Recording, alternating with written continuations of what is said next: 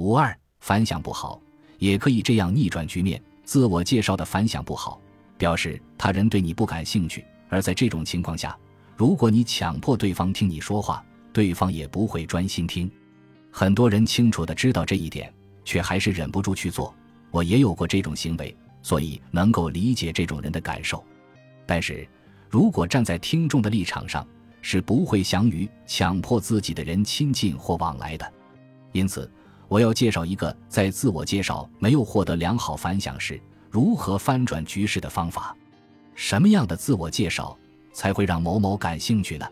很少有人会对刚见面的人说这种话。嗯，就是没有兴趣。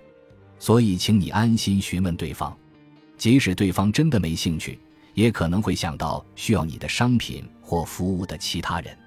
答案可以作为你改善自我介绍的参考。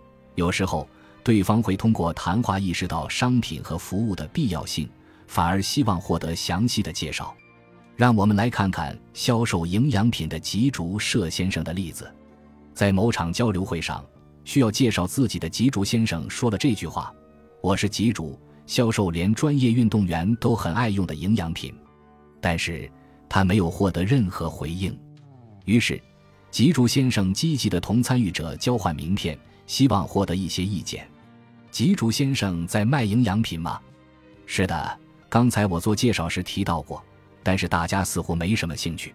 丽花先生刚刚也在场，您觉得如何？可否如实告知呢？嗯，你说到专业运动员，这让我觉得像是在打广告。谢谢。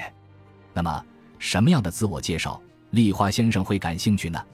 这个嘛，如果你能说下喝了这款营养品的人能有什么改变，或许我会感兴趣。谢谢。我身边有人喝了不会宿醉，以及进行与往常相同强度的训练，但肌肉不会产生疼痛等真实案例。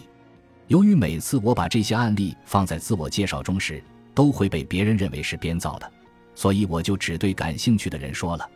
这些是可以证明的照片。原来是真的，可以请您告诉我这款营养品能改善肌肉疼痛的原因吗？当对方产生兴趣时，就会向你提出问题。针对这些问题，你只要向对方提供相应的解答即可。即使自我介绍的反响不好，你也可以想方设法改善局面。而为了达到这个目的，请收集他人的相关信息，并以这些信息作为你们之间谈话的契机。本集播放完毕，感谢您的收听，喜欢请订阅加关注，主页有更多精彩内容。